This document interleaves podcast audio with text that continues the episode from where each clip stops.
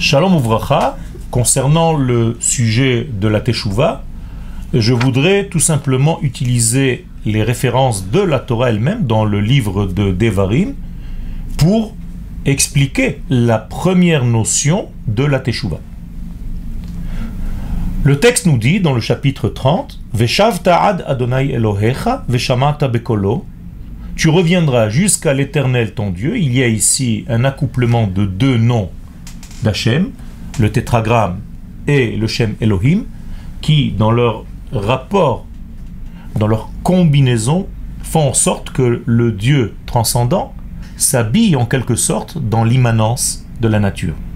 Et donc, tu dois revenir, dit Akadosh jusqu'à ce que ces deux noms, qui sont les miens, se combinent.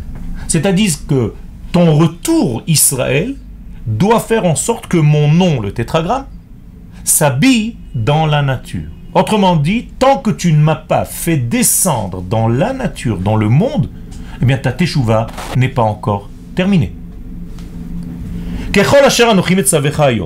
Maintenant, de quoi s'agit-il? De quelle forme de teshuva? Eh bien, le texte nous le dit.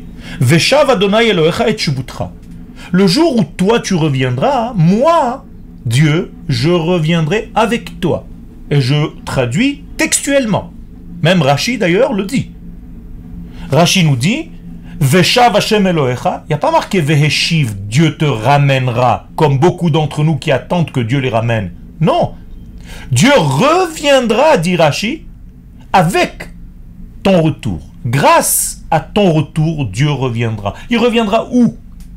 Eh bien, il descendra de son ciel, il se dévoilera en quelque sorte. Bien entendu, il n'y a pas ici de déplacement au niveau du divin mais Dieu se dévoilera grâce à ton retour géographique sur la terre d'Israël. Extraordinaire.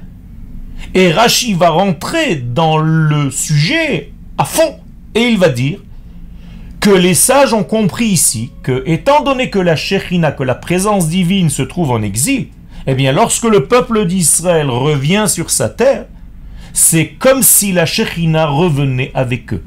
Donc, le peuple d'Israël, dans son retour, amène, dévoile la présence divine.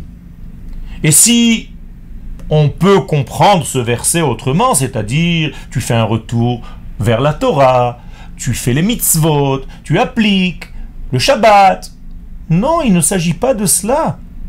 Et la preuve, c'est que Rashi ramène en fait l'essentiel du sujet. Gadol Yom Kibbutz Galuyot, car grand est le jour du rassemblement des exilés, ou Bekoshi, et ça va être avec difficulté de vous ramener sur votre terre, comme si il fallait prendre homme par homme, séparément, par la main, et les amener sur la terre.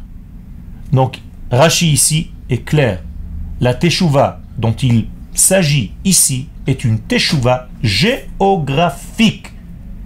Et si vous me dites oui, c'est peut-être une façon de comprendre, non.